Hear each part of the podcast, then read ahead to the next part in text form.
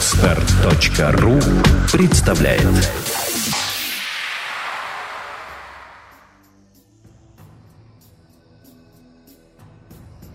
Восьмой этаж, девятый, десятый. Вот и вершина башни Феникса. Двадцать лестничных пролетов и никакой одышки. Я так часто поднимаюсь на крышу, что эта нагрузка уже давно стала незаметной. Вид, который открывается отсюда, стоит восхождения. А та радость, которую он доставляет сердцу, и вовсе бесценна. Но это часть платы за все наши труды на протяжении последних двух с небольшим десятилетий. Дышать вольным ветром, наблюдать, как с каждым месяцем город растет, крепнет и хорошеет. Ощущать, как прямо на глазах увеличиваются наши силы. Не знаю, что может сравниться с этим удовольствием. На крыше всегда людно. Кто-то назначает здесь встречи, кто-то приходит в свободное время посидеть с книжкой или, как я, без всякого повода, приходит просто насладиться зрелищем. На севере и на востоке из-за городской стены торчат желтые стрелы кранов. Они то и дело шевелятся, перемещаются, выдвигаются и втягиваются, выполняя свою работу. Пространства внутри нашей 9-километровой стены уже не хватает, и вскоре ее придется переносить и удлинять. Благо, сделать это не так уж и трудно. На другом берегу реки уже заканчивали расчистку новой строительной площадки и начинали свозить тяжелую технику. Совсем скоро там у нас появится своя небольшая промзона. А потом и она наверняка увеличится до размеров огромного комплекса, накачивающего стальные мышцы восстающего из праха человечества. Это сравнение вовсе не было таким уж глупым. Протянувшиеся во все стороны провода восстановленной телефонной связи, соединявшие нас с каждым поселком, были нервами одного большого организма – Раскинувшиеся уже на пределе видимости возделанные поля – это наша крепкая плоть. Стоящие ровными рядами солдатские бараки, офицерские корпуса – наши крепкие руки. Административный квартал с научно-исследовательским центром и великолепной башней Феникса стал мозговым центром. Так день ото дня взрослел и мужал наш прекрасный Солис. Долгое время город в названии не нуждался. Путать его было не с чем. Имена собственные носили наши многочисленные кормушки, разбросанные по всему Уралу. Вот слово «город» всегда произносилось эдак со значением. Сразу становилось понятно, что он не чита всем другим поселениям, живым и мертвым. Но чем больше наше общество, начинавшееся с объединения нескольких отрядов численностью в сотню человек, развивалось, тем сильнее нам не хватало всего полагающегося полноценному государству – названия и герба – когда на одном из заседаний, юбилейном, посвященном подписанию указа об учреждении клановой системы, поднялся вопрос о том, чтобы дать городу название, выяснилось, что едва ли не каждый из генералов уже много раз думал об этом и даже имеет свои готовые варианты.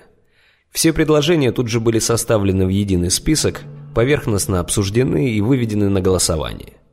И так случилось небольшое историческое событие – Столь затяжного, изобилующего спорами и выкриками обсуждения у нас не было ранее никогда. Основной список был достаточно быстро пройден, и ни одно из предложенных названий не было признано подходящим. Зато мы определились с основными требованиями. Во-первых, имя города не должно было совпадать ни с одним названием населенного пункта прошлых времен, так как оно должно было подчеркнуть начало и рассвет новой жизни, нового мира по новым правилам. Во-вторых, оно обязательно должно подчеркивать перерождение неотвратимое восхождение человечества, как заявил ударившийся в прозу Влодок. От его пафосной формулировки все покривились, но против самой мысли никто возражать не стал. В-третьих, это название должно звучать абсолютно одинаково на всех языках, ни в одном из них не имея дурных значений. Таким образом, подчеркивалось, что представители всех народов изо всех уголков земного шара – в исследовании которого мы всецело полагались на систему телепортации, могут рассчитывать на достойное отношение с нашей стороны. Абсурд? Может быть. Но многодневный мозговой штурм способен творить чудеса. Выжатое как мочалка сознание начинает мыслить на совершенно ином уровне. И ты весь превращаешься в один сплошной холодный мозг, не имеющий ни симпатий, ни отвращения. На решения, принятые в таком состоянии, можно полагаться – в итоге круг поисков понемногу сомкнулся на латыни, торжественное звучание которое приходилось по вкусу абсолютно всем. Кто-то вспомнил популярный вариант из первого списка «Надежда», и тут же закипела работа по удачному переводу его на язык древних римлян. Получалось плохо. В латыни это слово имело два перевода. Неблагозвучная спесь и невразумительная фидуция. Мы продолжали экспериментировать с подбором синонимов, когда Томми, до того момента сидевший молча, негромко хлопнул рукой по столу и произнес короткую речь. «Любезные судари, я хочу, чтобы вы раз и навсегда забыли о надежде. Нигде и никогда ни в одном названии это слово встречаться не должно. Надежда делает человека слабым и безответственным. Нам же следует прежде всего держаться за веру и знание. Мы должны хорошо знать свои возможности и хранить непоколебимую веру в свои силы. Это приведет нас к победе.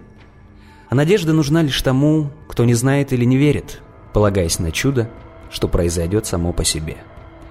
Таким не место в армии, а тем более в штабе. Так мы отошли от предложенного варианта и начали искать в другом направлении. Унижаться до того, чтобы тут же начать искать в латинском словаре веру и знания, не стал никто. Мы решили найти понятие, каким-либо образом объединявшее смысл этих слов. И после не такого уж долгого обсуждения сошлись на слове «солис», обозначавшем восход солнца и одновременно его сияние и жар его лучей. Заключенная в нем идея неизбежности наступления света, тепла и счастья пришлась по нраву почти всем. Возражали только Йорш и Велес из-за якобы дурацкого для русского уха звучания. Большинством голосов наш прекрасный город получил свое имя.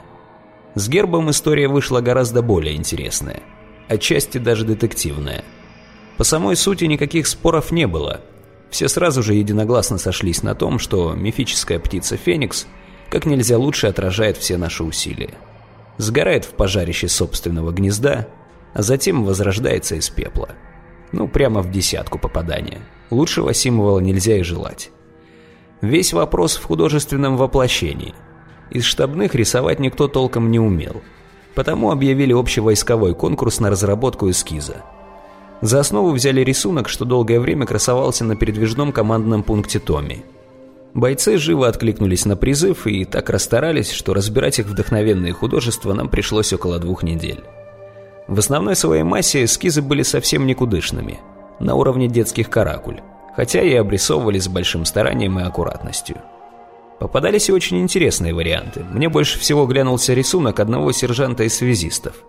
На нем вычурно-угловатый феникс раскинул свои крылья не вверх, как это принято изображать, а в стороны, далеко за пределы пятиугольного щита, в который был вписан. Да и у каждого из генералов был свой любимый эскиз, а то два или три. Прийти к согласию никак не удавалось. Исходным образцом у нас был рисунок Томми, и в таком ключе все остальные варианты представлялись более или менее успешными попытками его творческой переработки. Рисунок Томми сам по себе был очень красивым, профессиональным и гармоничным, то есть улучшать там было просто нечего. Интересно, что сам Томми никогда художественными талантами не отличался, а на вопросы о происхождении красиво вписанного в кружок Феникса всегда отвечал уклончиво. Мол, перерисовал откуда-то. Само собой, после всех дебатов мы неизбежно пришли к тому, что исходный вариант лучше всех. Непонятно вообще, для чего было устраивать весь этот фарс. Такие вот игры в демократию. Зато мы наконец обрели все недостающее для полного осознания себя единой глобальной силой. Мы были уже не просто мы. Теперь нас можно было называть Солис или Фениксы. Солдатское сердце этому очень радовалось. Эти новшества очень кстати подоспели к важнейшему событию, открывшему для нас новую эпоху невиданных доселе возможностей. Сбежавший в неизвестном направлении Шепард, благодаря бдительности караульного, не успел напоследок уничтожить нашу прыжковую точку. Также ему не удалось зашифровать или исковеркать результаты своей исследовательской работы. За что следует сказать отдельное спасибо курировавшим его дотошным и ответственным лаборантам.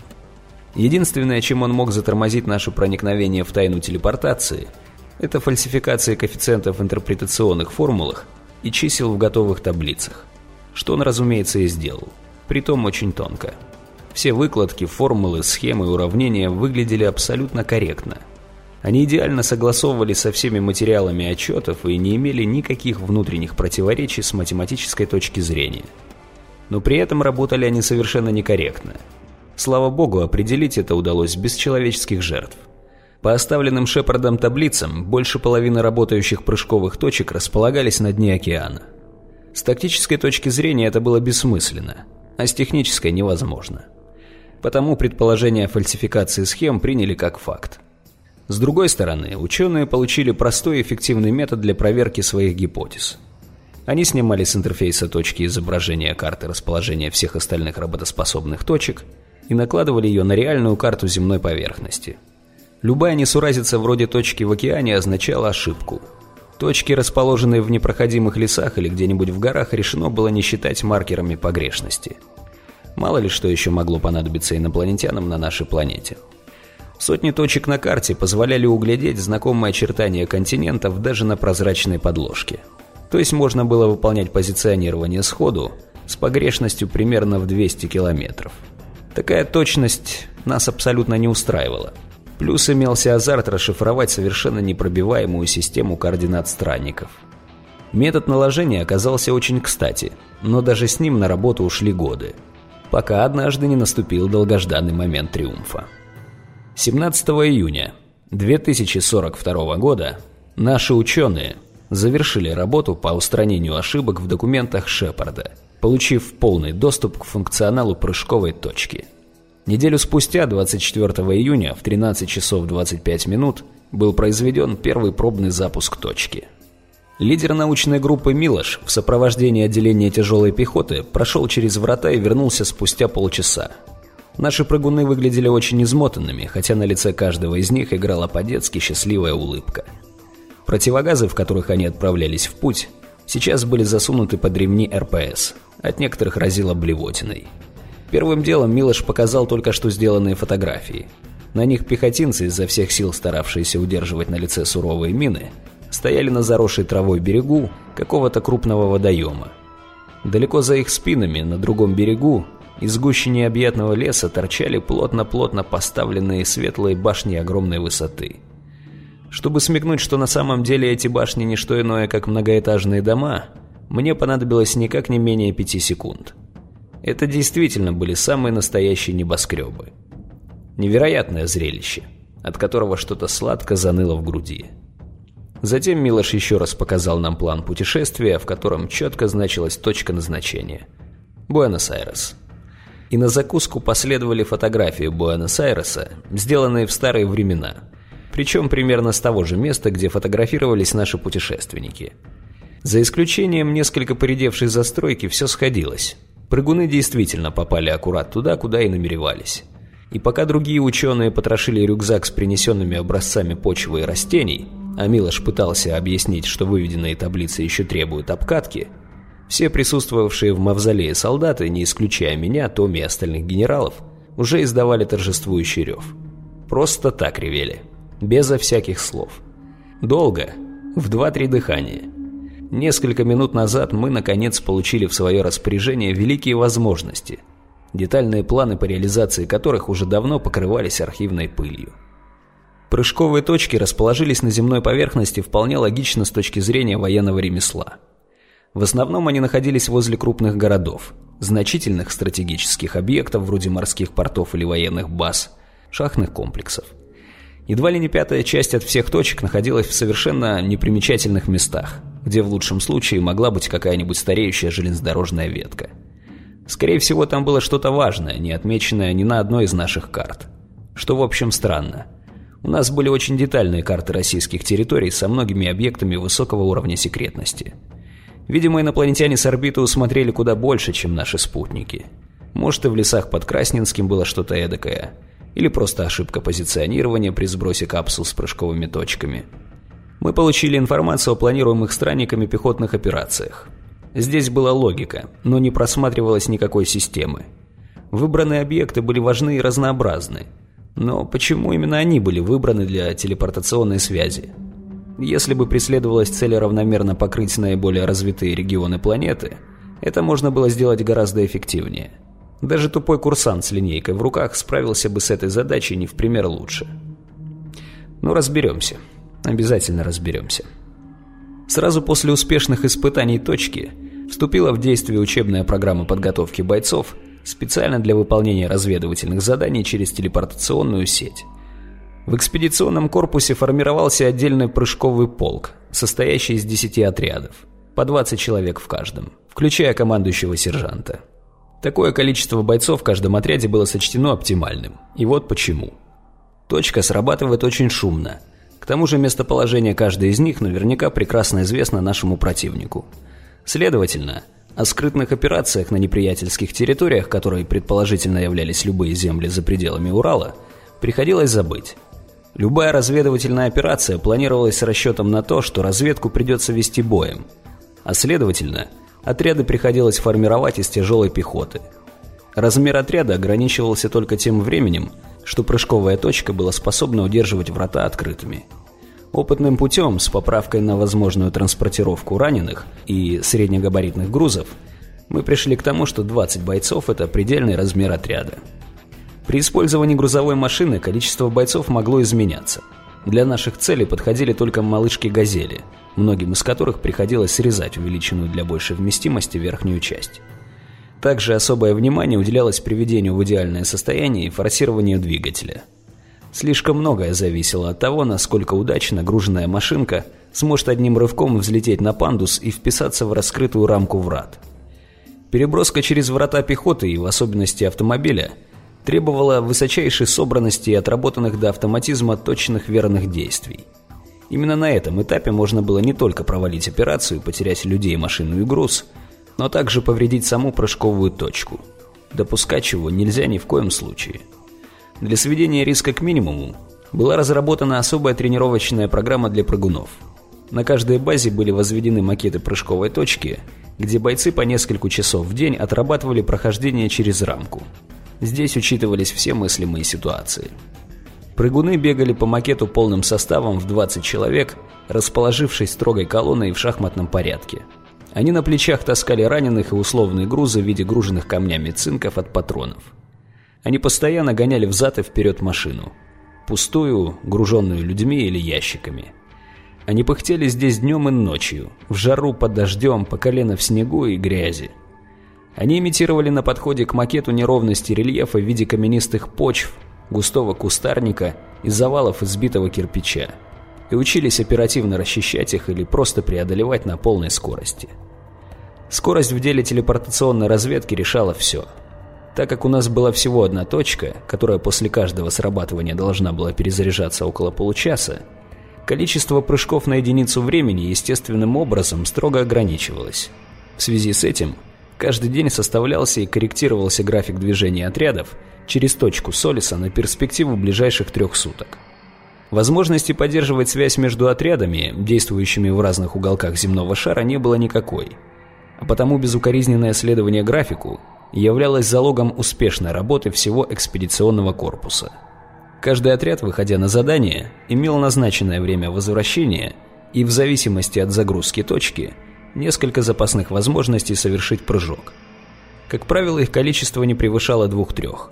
Помимо того, на каждые сутки выделялось два аварийных прыжка, жестко назначенных на полдень и полночь. Таким образом, не сумевший вернуться вовремя отряд имел еще как минимум по две возможности совершить прыжок каждые сутки. Если отряд не возвращался через трое суток, то он зачислялся в пропавшие без вести, и на его поиски направлялась поисковая группа с пеленгатором. В случае, если потерявшемуся отряду пришлось совершить прыжок в любом ином направлении, кроме Солиса, к оставленному в тайнике возле точки радиомаяку полагалось приложить записку с обстоятельствами и координатами отступления – Пока еще у нас была возможность спасать потерявшихся прыгунов, но когда нагрузка на точку возрастет еще сильнее, тут уже все надежды возлагаются на ученых. Для качественного рывка им необходимо демонтировать и разобрать хотя бы одну точку, ближайшая из которых располагается под Оренбургом. Железнодорожные пути в этом направлении сильно пострадали из-за масштабного проседания насыпей, и доставить свежий материал для исследований раньше, чем к 1944 году, у нас не получится – даже по самым оптимистичным оценкам. Неудивительно, что вскоре бойцы прыжкового полка стали армейской элитой. Даже после того, как тренировки на рамке стали обязательными для всех, прыгуны сохраняли свой престижный статус. Разведывательная работа с новой точкой, в которой устремлялись и Солиса наши доблестные прыгуны, проходила в три этапа. Первым делом прыжок совершали бронированные тяжело вооруженные бойцы в общевойсковом защитном комплекте, надетом поверх бронежилета. Их главной задачей был сбор самых поверхностных сведений о положении дел в районе. Замер уровня радиации, взятие проб воздуха, грунта и флоры, поиск следов разумной деятельности человека либо странника. Рассчитаны такие миссии были на минимально возможный срок в полчаса. Перед выходом на задание бойцы в обязательном порядке принимали по две таблетки препарата, подавлявшего рвотный рефлекс. Не самая полезная для нервной системы процедура, но перспектива наблевать в противогаз посреди зараженной всякой дрянью пустоши не оставляла иных вариантов. Стоит заметить, что некоторые бойцы со временем привыкали к шоку телепортации и никакой дурноты не испытывали. Однако большинство прыгунов блевали снова и снова, будто в первый раз. Свои страдания они облегчали тем, что перед прыжком пили какой-нибудь освежающий напиток для облегчения грядущего процесса.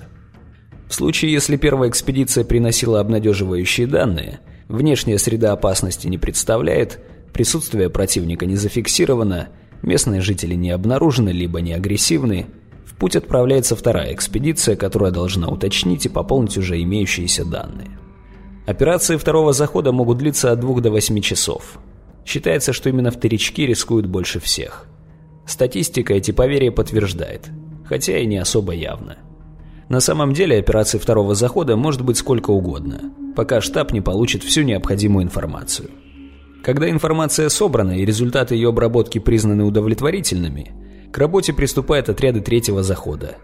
В зависимости от интересов Солиса в данном районе, среди них могут оказаться и ученые-исследователи, и так называемые идеологи-специалисты по работе с населением. И самые обычные вояки. Но в отряде гарантированно будут присутствовать инженеры, в чьи задачи входит обустройство аванпоста.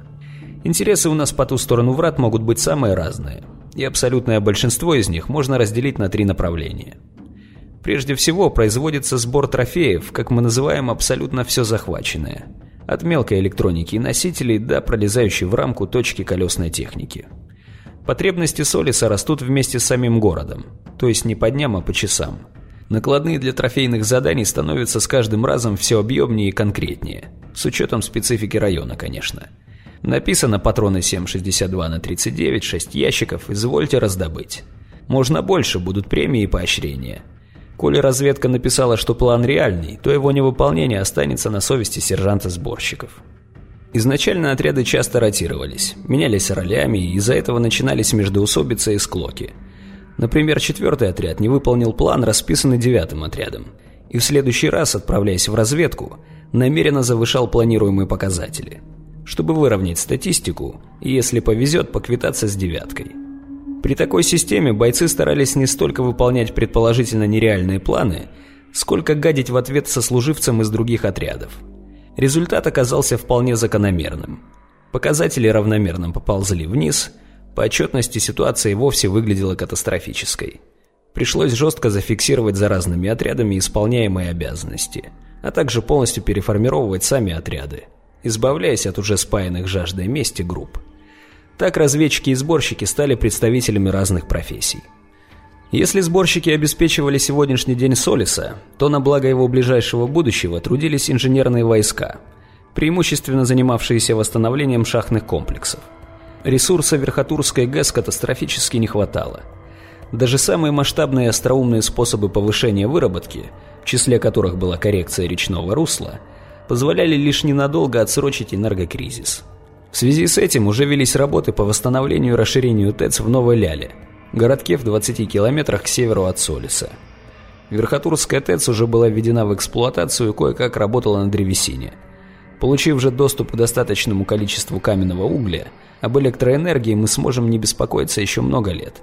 Именно уголь на данном этапе являлся для нас ресурсом номер один. Причем, если черные цветные металлы, полимеры, нефтепродукты и саму нефть еще можно собирать в доступных нам регионах, на протяжении многих десятилетий, между прочим, то дармовой уголь заканчивается очень быстро.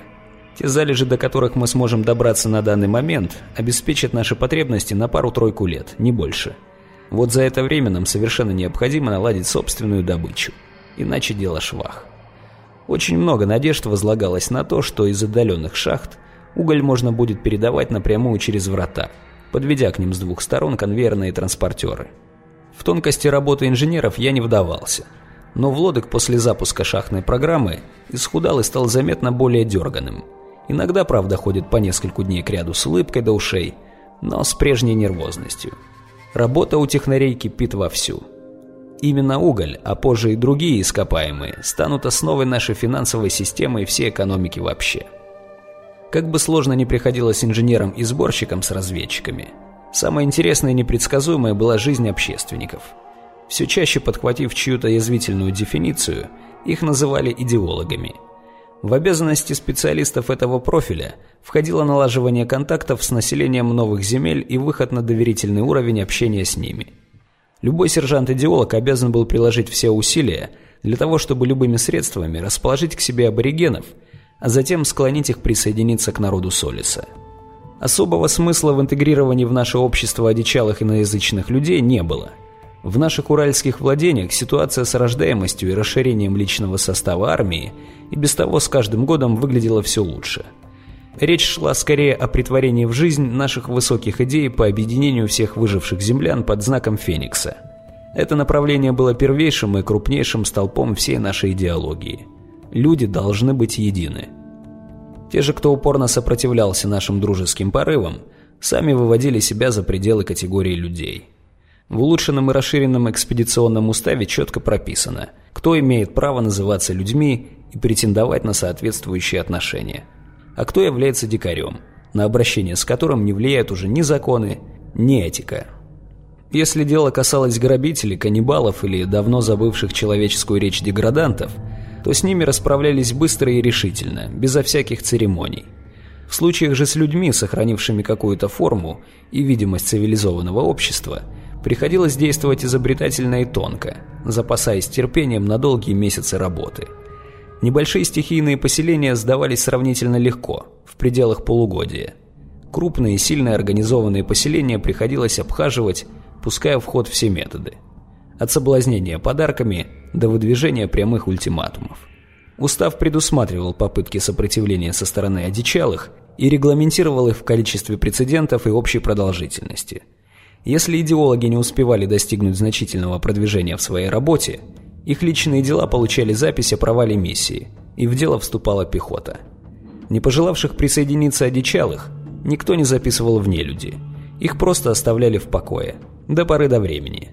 Если район их обитания представлял интерес для Солиса, и наше присутствие в нем усиливалось, то рано или поздно аборигены вставали перед вопросом – присоединиться или дать бой. Таким образом, мы никогда не начинали войну первыми – и даже самый последний солдат ни секунды не сомневался в том, что Солис выступает против агрессии. К счастью, организация выучка и оснащения нашей армии позволяли нам в большинстве случаев пропустить первый удар безо всяких потерь.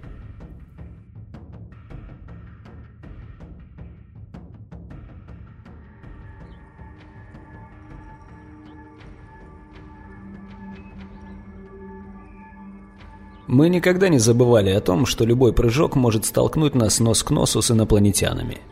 В целях безопасности мавзолей с прыжковой точкой был углублен и укреплен таким образом, что теперь он мог выдержать взрыв сколь угодно мощной бомбы без ядерной начинки.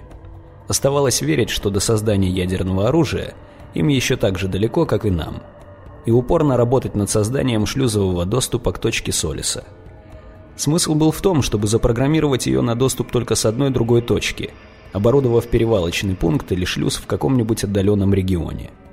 Таким образом, возвращающиеся с задания бойцы телепортируются на сверхзащищенную территорию шлюза, проходят там контроль и лишь после этого получают доступ к точке, ведущей прямиком в Солис. Это позволит нам добиться высшей степени безопасности для города и в случае прямой атаки уберечь нашу городскую точку. Для этого ученые должны были глубже разобраться в ее интерфейсе. Вопрос времени, и только. Первое столкновение со странниками у нас получилось опосредованным. Не получилось открыть врата на одну точку над Берлином, которая была уже открыта из другого места, или еще не успела перезарядиться. К тому, что это рано или поздно произойдет, все были уже давно готовы.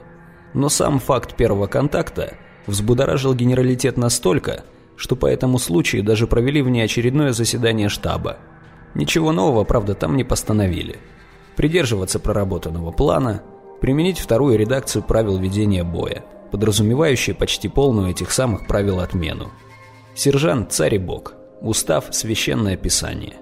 Прежде чем послать бойцов на разведку боем, проблемную точку отслеживали около недели в пассивном режиме, то есть проверяли ее доступность без проведения демаскирующего открытия. За все это время точка использовалась только два раза в течение одного дня. Надо полагать на вход и на выход. Не было похоже на то, что противник стягивает крупные силы на территорию Германии. Скорее это напоминало наши вылазки к какому-нибудь щедрому на трофеи месту. В этот раз мы впервые применили разведку двойного прыжка. Выбрали бойца наиболее стойкого к прыжковым потрясениям, и он за время одного сеанса совершил путешествие в оба конца.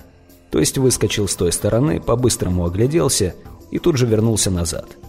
Авантюра была двойная. Он рисковал, во-первых, принять героическую смерть от вражеского огня, а во-вторых, сжечь свою нервную систему. Как ни странно, кандидата на роль героя мы нашли быстро – им оказался боец со странным позывным «Касатик» из девятого прыжкового отряда, входившего в клан «Аллигаторы». Отправляли в разведку «Касатика» с помпой. У бойниц внутреннего помещения мавзолея дежурили два взвода, вооруженные автоматами и гранатометами. Мало ли насколько быстро и болезненно может реагировать противник. Касатик, одетый только в ОЗК поверх гимнастерки, принял от фельдшера укол аминозина. Затем отсчитал время до начала действия препарата и нырнул в открытые на 10 секунд врата. За две с половиной секунды до закрытия он вернулся. Сделал шаг и тут же упал без сознания. В чувство его приводили около получаса. Чертовски долго, если учесть, что как раз к этому моменту врата могли открыть с противоположной стороны. Недавние испытания показали, что жесткое запирание рамки механическим способом крайне опасно для конструкции, поэтому от него пришлось отказаться. К счастью, обошлось без приключений – Никто с той стороны не пожаловал посмотреть на хулиганов. Пришедший в себя касатик сильно заикался, но смог внятно рассказать о том, что увидел. Ангары военной базы и стоящие прямо возле точки армейские грузовики в количестве трех штук. Никого живого в округе он не увидел. Двойной прыжок он перенес в общем и целом без последствий. Заикания прекратились через две недели. А у Солиса появился еще один герой и нравственный пример для каждого солдата – Отправившаяся по горячим следам новоиспеченного героя разведгруппа провела на задании около двух часов. Результаты были интересными. База в 25 ангаров оказалась выпотрошенной подчистую, но на ней остались нетронутыми боеприпасы для легкой артиллерии. Либо серы еще не добрались в военном развитии до крупных калибров, либо они уже были обеспечены снарядами в изобилии. Хотя что такое изобилие в наших условиях? Бери что можешь и тащи к себе на склад. Все вскрытые контейнеры уже успели покрыться слоем давней пыли, а на протекторах грузовиков налипла достаточно свежая грязь. Значит, эту точку странники давно и активно использовали для регулярных рейдов по району. Как знать, осталось ли здесь еще что-нибудь и для нас. А может, за ближайшей лесополосой уже торчит аванпост серомордых. Отходя, наш отряд заминировал все подходы к точке фугасами на растяжках. Наши ученые отслеживали эту точку в течение нескольких дней – и вскоре засекли еще один цикл использования вход-выход. Отправившийся по горячим следам отряд обнаружил аккуратно обезвреженные фугасы, сожженные грузовики и вдобавок чуть не подорвался на двух установленных неподалеку минах направленного действия – натовского образца. Разведчикам неимоверно повезло в том, что среди бойцов отряда оказался опытный взрывник, сразу сообразивший, что появившиеся невесть откуда два холмика из пожухлой травы ничего хорошего не предвещают спешно издали распоряжение, по которому каждый отряд комплектуется взрывником с миноискателем. Несколько старших офицеров потеряли звездочки с погон. Генералы отделались выговором за неосмотрительность в планировании составности боевых подразделений. Исследователи поспешили заявить о том, что противник успешно освоил как земную взрывотехнику, так и средства обнаружения, из чего следует, что странники совершенно точно проникли в земные языки и успешно изучают нашу документацию. На открытие Америки доклад, конечно, не тянет, но лишний повод затянуть ремни и смотреть в оба всегда к месту. Кроме того, мы завладели важной информацией, считав данные с точки. Сохранились координаты направления прыжка, с которым ушли серомордые.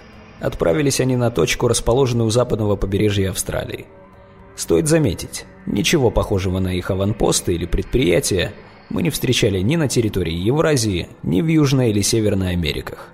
Африка и вовсе была гиблым местом, где даже в ОЗК появляться было крайне нежелательно, да и незачем. С высокой долей вероятности можно было предположить, что где-то в Австралии серомордые теперь гнездятся. Косвенным образом на это же указывало их пристрастие к вооружениям и оснащению натовского образца.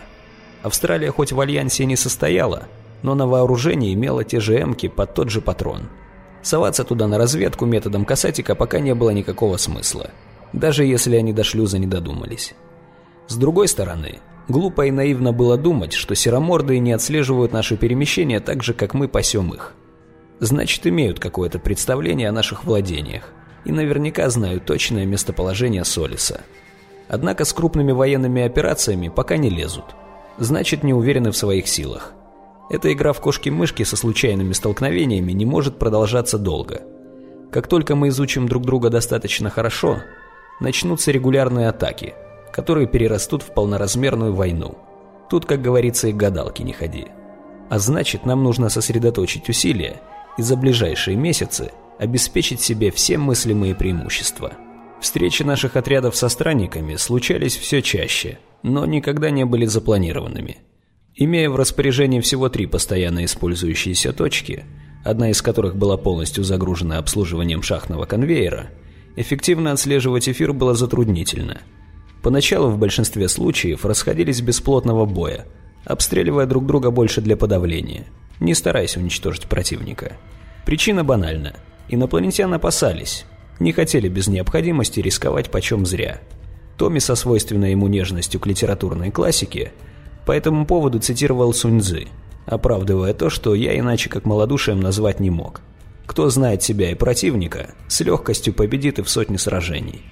Зная себя, но не зная противника, будешь побеждать лишь время от времени. Не зная ни себя, ни противника, будешь бит всякий раз. Удачнейшим образом признание того, что мы знаем противника достаточно хорошо, совпало с квартальным отчетом научно-исследовательского центра. Вкратце он сводился к одному тезису. У нас наклевывается прорыв, нужно как можно больше трофейных бронекостюмов. До этого все исследования инопланетных технологий проводились на захваченных нами еще в 28 году костюмах, да на нескольких фрагментах брони, которую наши идеологи выменили у воинственных селян из дальних регионов. Измочаленные нагрудники и пробитые шлемы давным-давно были распилены на мелкие кусочки, которые рассматривались под микроскопом, просвечивались всеми видами доступных нам лучей, травились кислотой, проверялись всеми способами физических деформаций – и сейчас наши ученые вплотную подошли к тому, чтобы разгадать состав и происхождение пластичного вещества, из которого изготавливались основные бронирующие элементы костюмов странников. С изучением батарей, питавших внутренние системы костюма, дело продвигалось гораздо хуже. Эти миниатюрные элементы питания обладали поистине выдающимися характеристиками, так что проникновение в технологии их изготовления открывало перед нами самые радужные перспективы в создании новой боевой техники – Приказ по армии был подготовлен в считанные часы. Он призывал разведчиков при всякой возможности вступать в бой с противником и захватывать все возможное снаряжение. К приказу прилагался список с полным перечнем возможных трофеев и положенных за них наград. В помощь воякам Йорш с Монголом после консультации с исследователями разработали список тактических предписаний для повышения эффективности захвата. Так можно сказать плавно и поступательно, мы вошли в полноценную войну – если раньше нашими противниками были одичалые, почти всегда подготовленные и вооруженные на уровне селян-ополченцев, то сейчас дело иметь приходилось вышкаленными, тренированными и отважными странниками. Одно радует – они практически не превосходили нас в бронировании, хотя имели возможность двигаться не в пример быстрее. Мы нивелировали это преимущество, устраивая многодневные засады возле точек – Некоторое время странники действовали однообразно. Снова и снова подставлялись под огонь засевших в секретах ребят, просто потому, что при удачной атаке засады не оставалось выживших, которые смогли бы доложить о произошедшем в свой серомордый штаб. Они выходили из врат и двигались плотной группой, первым в которой всегда шел сапер. Всех забот оставалось, что прицелиться и по команде накрыть их плотным залповым огнем. Аккурат прежде чем они начнут размыкаться в цепь или колонну. Что любопытно, возвращались они к точке таким же манером, накопившись в группу. Одни и те же ошибки раз за разом. Просто мечта снайпера. Но никакое счастье не может длиться вечно. Даже без донесения от выживших, странники смекнули, что тактику нужно изменить. И стали рассеиваться сразу после того, как дожидались окончания работы сапера и покидали площадку прыжковой точки. Атаковать врага, имея на линии огня прыжковую точку, экспедиционный устав запрещал строжайшим образом. Таковой была горькая правда нашей войны. Сохранность механизма точки ценилась выше, чем жизни бойцов и судьба операции. Телепортационная сеть стала основой всех наших надежд и краеугольным камнем военной стратегии.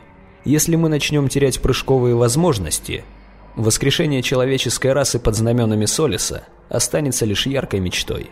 Впрочем, надолго засиживаться на точке было неразумно. Стоило снайперам пристреляться, как платформа у рамки превращалась в братскую могилу. К тому же странники не поленились взяться за топоры и пилы и с великой тщательностью расчистить прилегающие территории от зеленых насаждений. Нам оставалось только предпринять аналогичные меры, и паритет в боевых действиях восстановился. Наши потери заметно возросли, но и достижения были впечатляющими. Прежде всего, странники здорово сократили свою экспедиционную деятельность.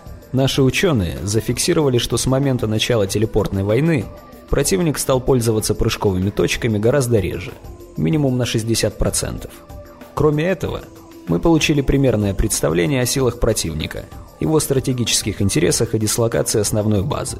И, наконец, наши ученые получили достаточно материалов, чтобы продолжить свои исследования.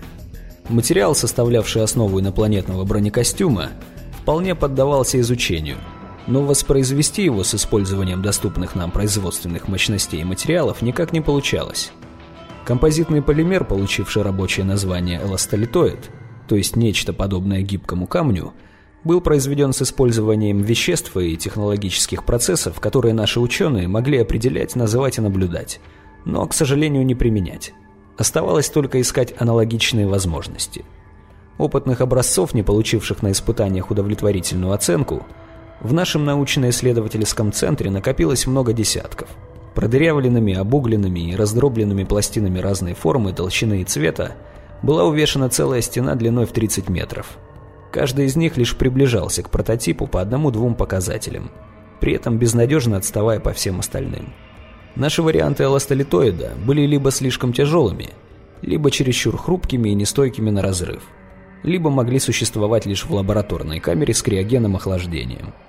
Даже учитывая то, что нам не было нужно воспроизводить способности материала отражать лучи оружия странников, работа продвигалась очень тяжело – в конце концов, методом проб и ошибок, пробок и бутылок, как пошутил один из лаборантов, тем самым спровоцировав антиалкогольную проверку в НИЦ, ученым наконец удалось получить материал, который по уровню пулестойкости ничуть не уступал оригинальному эластолитоиду. Правда, наш аналог получился чуть ли не в два раза тяжелее, но при этом изготовленные из него бронепластины были намного легче традиционных титановых и керамических. Новый материал обладал некоторым запасом пластичности и чудесно поддавался штамповке. Чтобы не проигрывать в весе и подвижности, решили изготавливать из него только самые важные элементы костюма. Проект нового бронекостюма на тот момент был уже почти готов. Инженеры ожидали только новый бронеэлемент, и, получив его, смогли завершить конструирование костюма. Так, в 2048 году наша армия приняла на снабжение ЛБ-48М. Этот костюм, получивший помимо заводского индекса еще собственное имя «Орлан», предоставлял великолепный уровень защиты и свободы движений, практически ни в чем не уступая обмундированию странников. За исключением состоящего из двух рельефных пластин панциря и наладок на плечи, предплечье, бедро, голень и пах, Орлан представлял собой обычный тактический костюм из мембранной ткани. Это обстоятельство позволяло быстро производить ЛБ-48М на базе имевшихся у нас костюмов. Одним из самых дорогих элементов оказалась система связи и навигации, состоящая из встраиваемого в шлем устройства связи и укрепленного на предплечье тактического компьютера. Этот самый тактический компьютер представлял собой модифицированный коммуникатор, произведенный одной азиатской компанией еще в прошлые времена. Он отличался добротной конструкцией и очень удобной для наших целей операционной системой. Под нее можно было легко разрабатывать новые приложения и внедрять их без серьезных глюков. Программисты облегченно вздохнули, когда узнали, с чем им придется иметь дело. Модификация железной части была минимальной. Батарея компьютера заменялась на аккумулятор нового поколения, а само устройство упаковывалось в новый сверхпрочный корпус, изготовленный из того же эластолита с металлическими вставками для увеличения жесткости. Первый опытный образец успешно прошел испытания спустя всего лишь неделю с того момента, как его изготовление стало возможным – еще за три недели были подготовлены производственные мощности для массового выпуска, и ЛБ-48М сразу пошел в серию. Замечательная манера – прорабатывать любой проект в рамках имеющихся возможностей, а затем добавлять недостававшие ранее элементы, получать в считанные дни технологический прорыв. Статистика потерь личного состава стала заметно оптимистичней. Даже на фоне блестящих показателей пехотных операций мы все сильнее ощущали нехватку бронетехники. У нас были танки и корабельные артиллерийские установки, но их уделом оставалась защита Солиса и нескольких крупнейших аванпостов. Переправить их через рамку прыжковой точки не было никакой возможности. Оснащенные же тяжелым вооружением пикапы в рамку проходили, но при этом съедали большую часть времени работы врат и были слишком уязвимы. Появившись в зоне боевых действий в качестве средства поддержки, они сами нуждались в поддержке и частенько уничтожались, застряв на ближайшем пне. Мы нуждались в технике, которая была бы достаточно защищена от поражения пулями и взрывами малой и средней мощности, но при этом обладала проходимостью и скоростью передвижения, позволявшими передвигаться на уровне бойца в пешем строю. Такая техника позволяла бы решить основные проблемы пехотных операций – выступать в качестве минного тральщика при стремительной атаке на вражеские позиции, обеспечивать подавляющий огонь в поддержку атакующей пехоты и, наконец, решать проблему снайперов. Хорошо засевший снайпер способен создать серьезные проблемы целому пехотному взводу. Раньше такие ситуации решались просто. Подъезжал танк и одним выстрелом уничтожал стрелка вместе с куском стены, за которой прятался. А сейчас весь взвод мог запросто погибнуть, так и не сумев подобраться к защищенной огневой точке. Рассматривая эти запросы со всех сторон, исследователям доводилось постоянно утыкаться носом в одно универсальное решение. Тяжело вооруженный пехотинец, облаченный в броню с повышенной пулестойкостью, который перемещается со скоростью обычного солдата и при этом не выдыхается быстрее него. Замечательное решение в теории, абсолютно недоступное на практике. Пока что недоступное. Когда мы сможем разработать новые виды сервоприводов и достаточно мощные элементы питания – в общем, совершение невозможного – это вопрос времени и целеустремленности. Мониторинг прыжковой сети превратился в отдельную отрасль научных наблюдений со своими специалистами и специализированным оборудованием. Подключаться к интерфейсу прыжковых точек напрямую нашим исследователям пока не получалось, и все показания приходилось снимать вручную. Зато планировать наблюдения и обрабатывать полученные данные, используя вычислительную технику, получалось уже намного лучше – Кое в чем нам удалось даже превзойти серов. Один из ученых натаскался сбивать противнику переброску войск, если она происходила в несколько этапов. Прием был прост, как детская игра на скорость. Нужно было точно отсчитать время от последнего обращения к удаленной точке, и как только она перезарядится, тут же открыть врата со своей точки. Таким образом, следующий отряд противника, готовившийся к переброске, оставался неудел. Вместо него из врат могли появиться наши бойцы – или неприятный сюрприз вроде баллона с отравляющим газом. Впрочем, подобная тактика имела и свои минусы.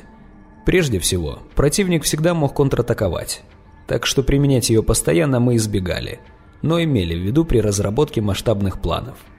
Постоянный контроль всех перемещений противника давал нам уверенную информацию о потребностях инопланетян, а также позволял судить об уровне их технического развития, комплектации вооруженных сил и боеспособности в целом.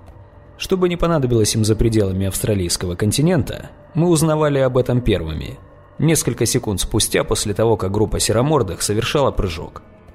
Если односторонних прыжков было несколько, то их количество мы умножали на 20 бойцов и получали представление о численности личного состава неприятеля на объекте. Такими простыми методами мы получали ценнейшую стратегическую информацию – в абсолютном большинстве случаев странники совершали заурядные вылазки, подобные нашим собирательным миссиям. Никто не питал иллюзий относительно того, что эта рутина всего лишь затишье перед бурей. Мы пока были слишком неуверены в своих силах, чтобы обострять ситуацию, а потому работали и наблюдали. Успели ли подготовиться как следует? Надеюсь, что так.